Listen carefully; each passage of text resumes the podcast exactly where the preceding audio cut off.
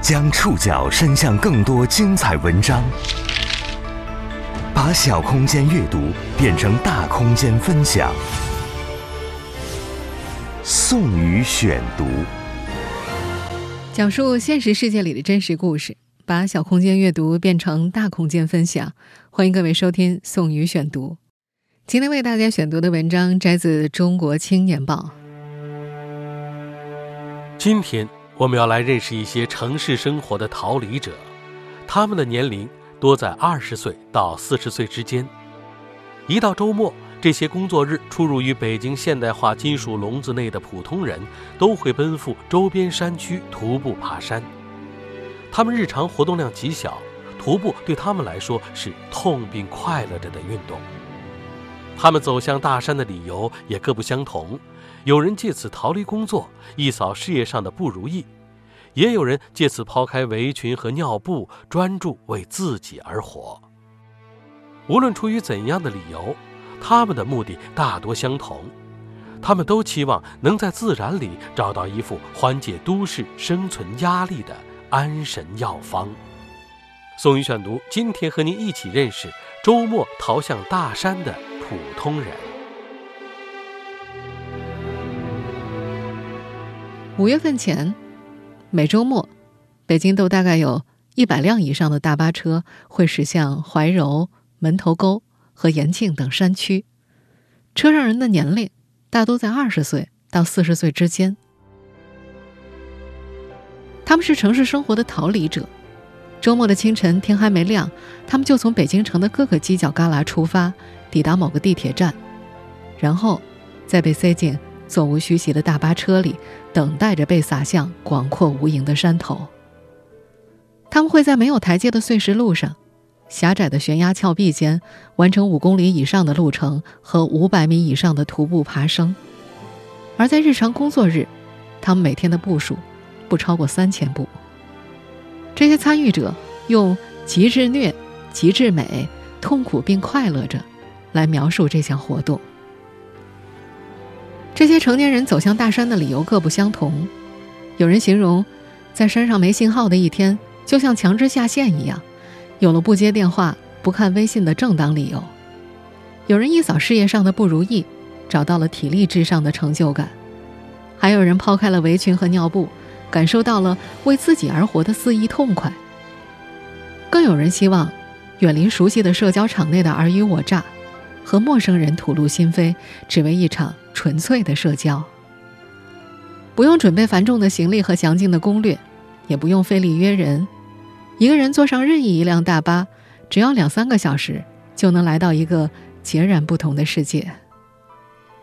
为了更好的在城市里生存，他们短暂的走出人流，走到城市的最远端，向自然去寻求一副安神药方。今天这期节目，我们就要去认识这些逃离者。听听他们各自在周末奔赴大山的理由。您正在收听的是宋宇选读。周末逃向大山的普通人，在今年五月份之前，几乎每个周末的清晨，北京十号线西段的公主坟站、北段的牡丹园站、北土城站都是徒步俱乐部的重要聚集点。一出站。就能看到十几辆五十座的大巴车从一个路口排到另一个路口。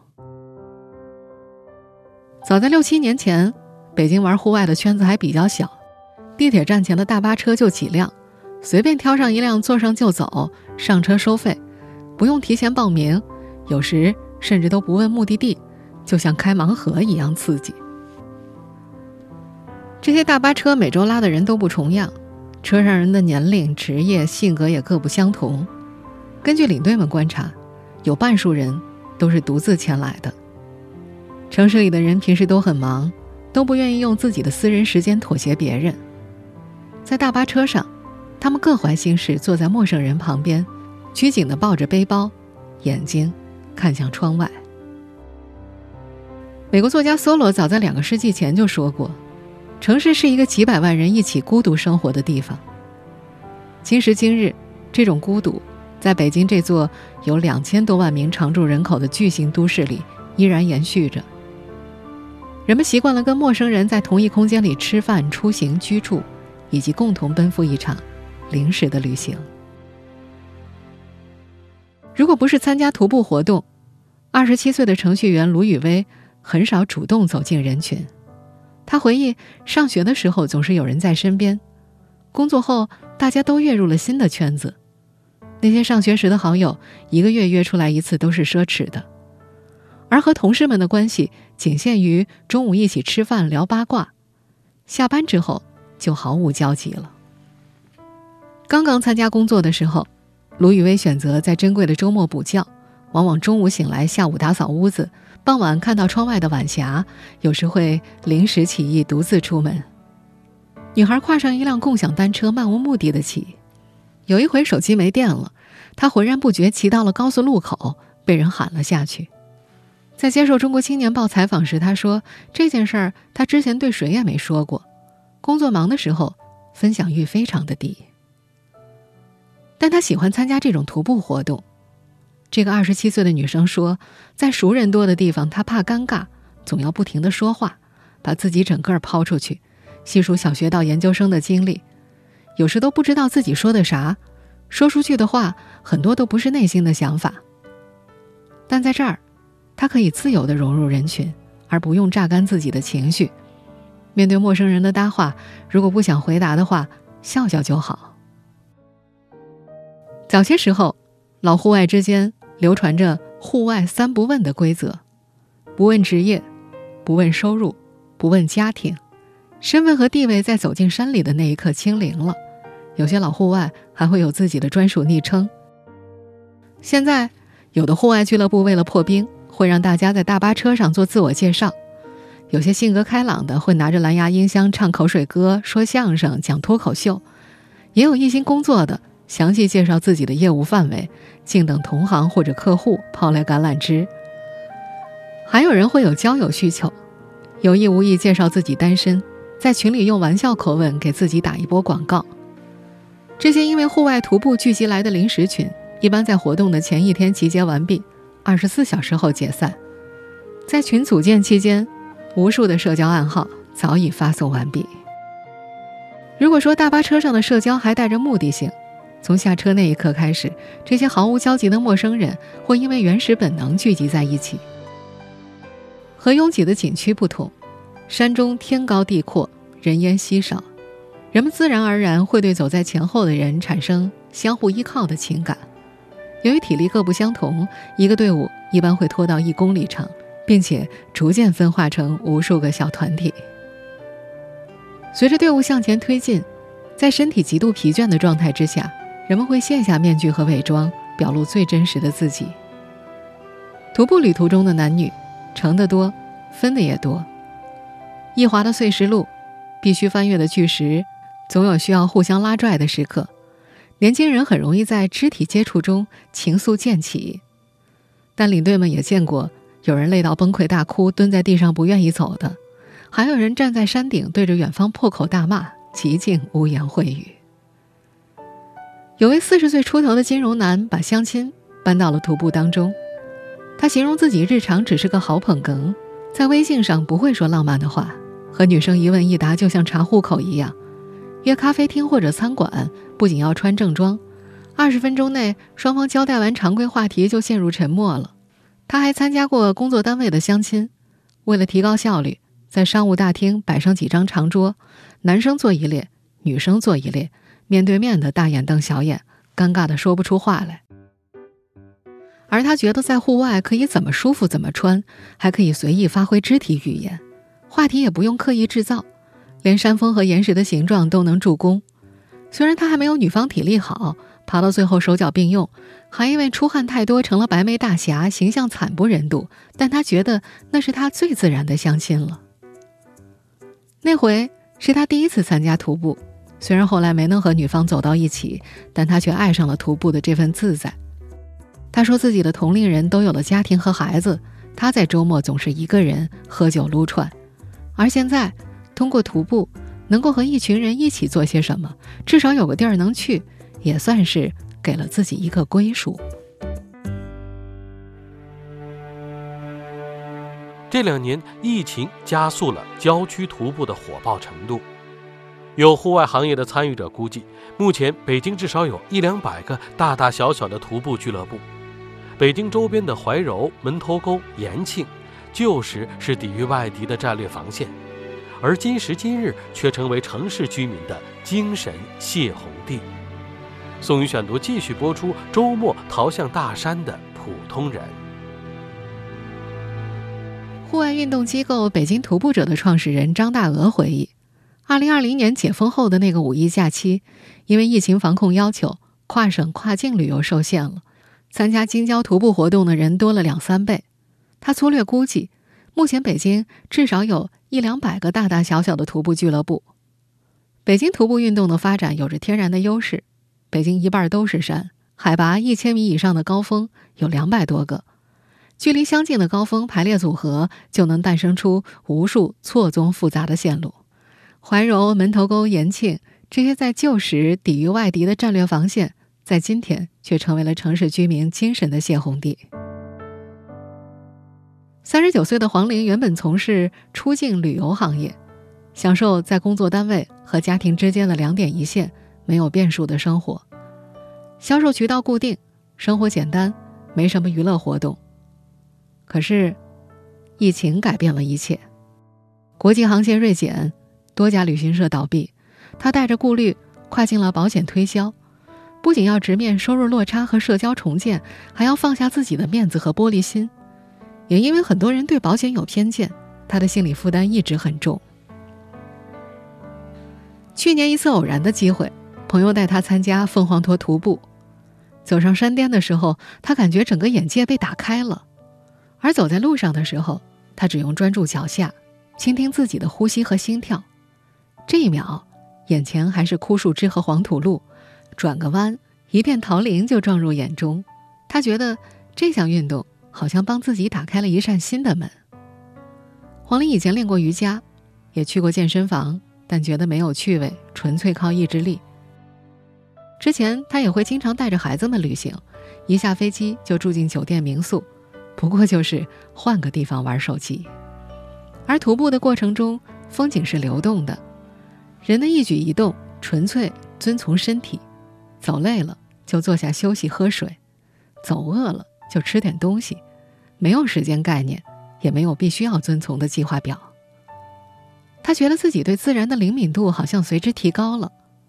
为了赏花，这两年他追着花期，他知道三月份主要看桃花。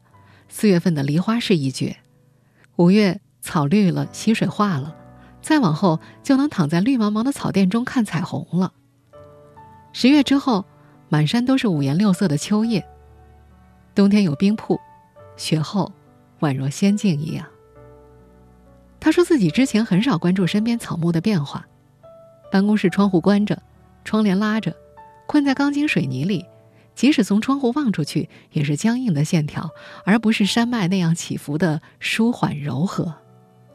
尤其原来工作太忙了，都觉得这些跟自己没什么关系。可是这就是我们生活的环境啊，怎么可能和我们没关系呢？在纪录片《徒步的意义》当中，一位徒步者这样描述徒步给他带来的精神改变：野性用朴素治愈了我们脑中过度的物质需求。投身户外俱乐部创业的张大鹅非常认可这句话，他觉得在野外快乐变得简单了，快乐也许就出现在冒雨赶了很久路，雨停时的一抬眼望见山间波涛汹涌的云海，也许出现在爬升结束之后，当人们一身轻松地下山，走到一处崖口，落日的柔光洒在身上。若是旅途当中发现了一处卖冰镇可乐的小站，众人会欢呼雀跃。休息时分食一个西瓜，即使只有一小牙，在山里也会放大这种快乐。对于这些逃离城市进入大山徒步的普通人来说，尝试总有惊喜，生命的体验也变得丰富。有位领队还回想起带着队员钻狗洞的经历，不管社会地位如何，碰见大路没法走的时候，钻个狗洞也是新鲜愉悦的体验。而黄玲在这两年则开始享受海拔一点点升高的过程。每次回望曾经驻足的山头，他知道这种成就感是无法被剥夺的。他现在的目标是追求工作和生活的平衡。他已经一点点适应自己的新工作，会主动组织客户和同事一起户外徒步。大山成了他的社交舞台。他觉得大家在互相帮助之间，关系就升华了。对一些热衷户外徒步的都市人来说，徒步不仅能带来精神愉悦，更是深层次精神压力的释放。似乎只有身体累到极致，他们才能重新找回曾经的生活热情。宋宇选读继续播出：周末逃向大山的普通人。北京一家针对中年群体的徒步俱乐部创始人介绍，他们的客户包括律师、金融从业者、公务员和国企高管。这位创始人说：“小到工作、家庭，大到空难、疫情、战争，城市里大家面对的压力特别大。走到户外是精神上的一种愉悦，也是更深层次精神压力的释放。只有身体在路上，他们才会感到生活并没有静止。”在徒步者的队伍中，有一群全职宝妈。和其他徒步者会选在周末出行不同的是，他们会避开周末。在周中的某一天挤出时间参加活动。他们是家庭里的中流砥柱，在孩子、丈夫和老人跟前随叫随到，但在山里的几个小时，他们不需要惦记任何一个人。这些宝妈当中的很多人也有过高光时刻，他们年轻时是大企业的白领，蹬着高跟鞋在北京地标建筑里办公，打车上下班，经常全国各地的出差。成为母亲之后，他们被框在了家里。早晨起来的第一件事是洗手给孩子做吃的，连照镜子的时间也没有。等到三四年之后，孩子的事儿理顺了，发现自己蓬头垢面、身材走样，朋友也都不见了。他们的生活热情也渐渐被柴米油盐磨掉。一位初三学生的母亲回忆，她有段时间白天干什么都提不起劲儿，不想下床。每天睡十五个小时还不够，深夜等到丈夫和孩子睡熟的时候，她反倒来了精神，爬起来看剧、刷小视频，咂摸片刻的自由。全职妈妈赵丹就想通过徒步找回曾经的生活热情。开始徒步之前，赵丹所有的生活重心都在女儿身上。她在结婚之后就没再工作了，被需要曾是她生活最大的动力。前年。女儿入学国外一所大学，因为疫情原因在家上网课，她整宿熬夜陪着女儿上课，作息颠倒。女儿经常因为线上交流障碍崩溃大哭，做妈妈的心里着急，开始浮肿虚胖。去年疫情形势好转，女儿出国继续学业，赵丹这才发现自己的身体和精神都出走太久了，找不到自己了。有时候他会习惯性的想问女儿要吃什么，发现屋里只有自己之后。面包加火腿就能解决一餐。为了摆脱这种状态，他强迫自己每天绕着公园走五公里。当他闭着眼睛都能知道公园的线路的时候，他又把目光放到了爬山上。之前，他也曾和女儿一起出去旅游。他形容自己就是个工具人，是女儿的钱包和司机。女儿喜欢去网红景点拍照打卡，一天的行程安排得很紧凑。他努力追赶女儿的节奏。而他自己一个人参加徒步之后，手机几乎都不用掏出来。这个中年女子不喜欢拍照，也不关心时间。从朝阳微露爬到漫天星辰，她觉得徒步为自己带来了身体和心灵的双重满足。他记得有一回去后河探路，山阴处满是覆盖的积雪，一踩一个坑，不好走的路段只能一松手一闭眼唰的滑下去，根本不知道飞到了哪儿。那天精疲力尽回到家中，他把湿透的衣服扔在门口，洗澡、刷鞋、洗衣服。第二天在床上彻底躺平放松。现在，他每周至少会爬一次山。他形容每次爬山就像是奔赴一场盛大的约会。收拾第二天的背包是种享受，羽绒服、防晒服、头灯、护膝、手套、登山杖、干袜子、备用粮、悉数清点。他可以远离宝妈朋友们在咖啡馆里念叨的家长里短，也可以随性的和不认识的人贫嘴两句，好像整个人都变年轻了。她的消费标准也从时尚转向了实用，奢侈品包被平价的登山包取代，价格不菲的定制衬衫也换成了耐穿的冲锋衣。在她看来，在很多大城市当中，越来越多的全职妈妈走向户外是个好的开始。社会在重新评估家庭主妇的价值，什么都不耽误的情况之下，家庭主妇为什么不能拥有自己的时间呢？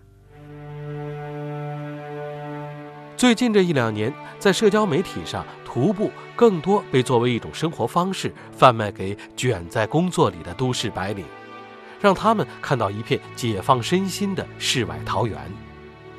至于这种方式是否真的能减压且解放身心，只有参与者自己知道。宋宇选读继续播出：周末逃向大山的普通人。二零二二年一月，某社交平台发布的“二零二二十大生活趋势”当中，山系生活成为热词。所有和山野有关的活动，比如像徒步、攀岩、野钓、越野跑。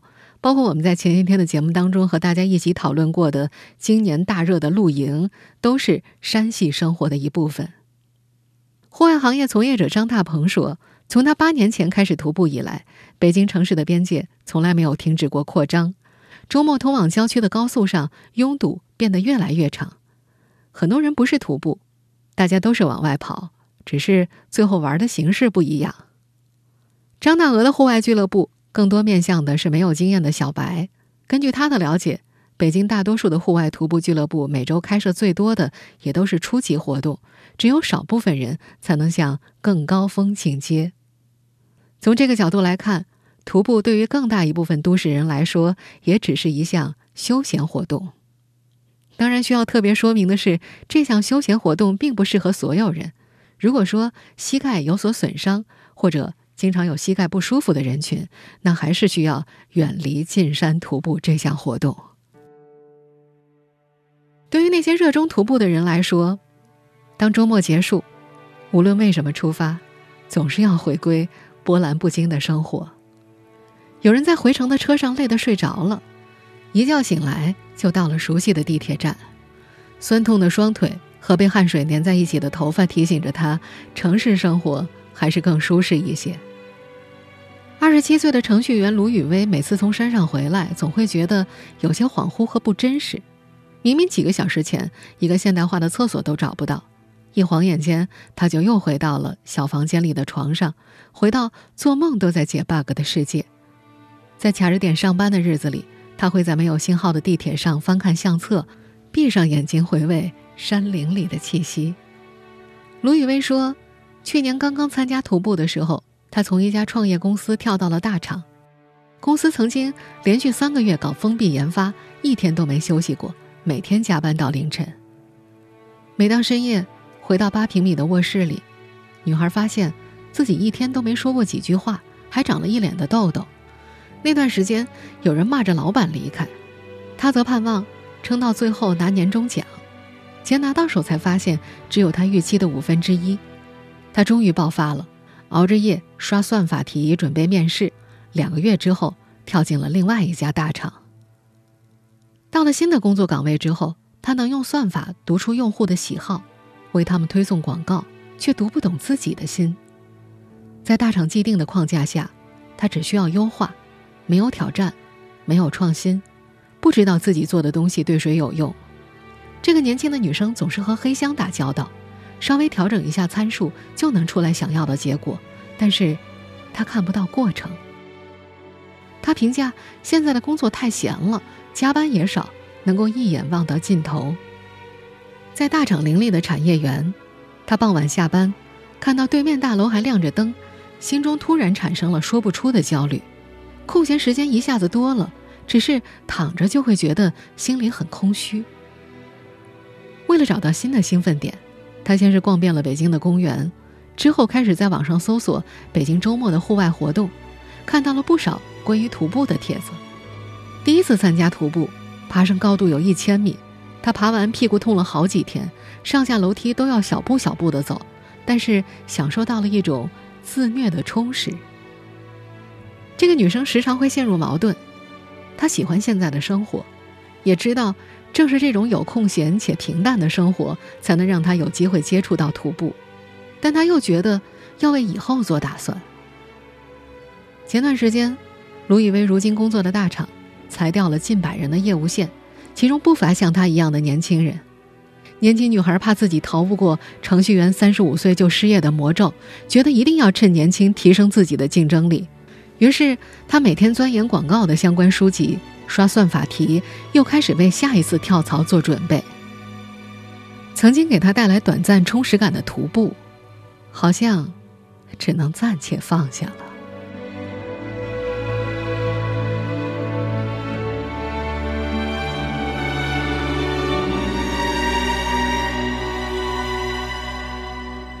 以上您收听的是宋宇选读，《周末逃向大山的普通人》。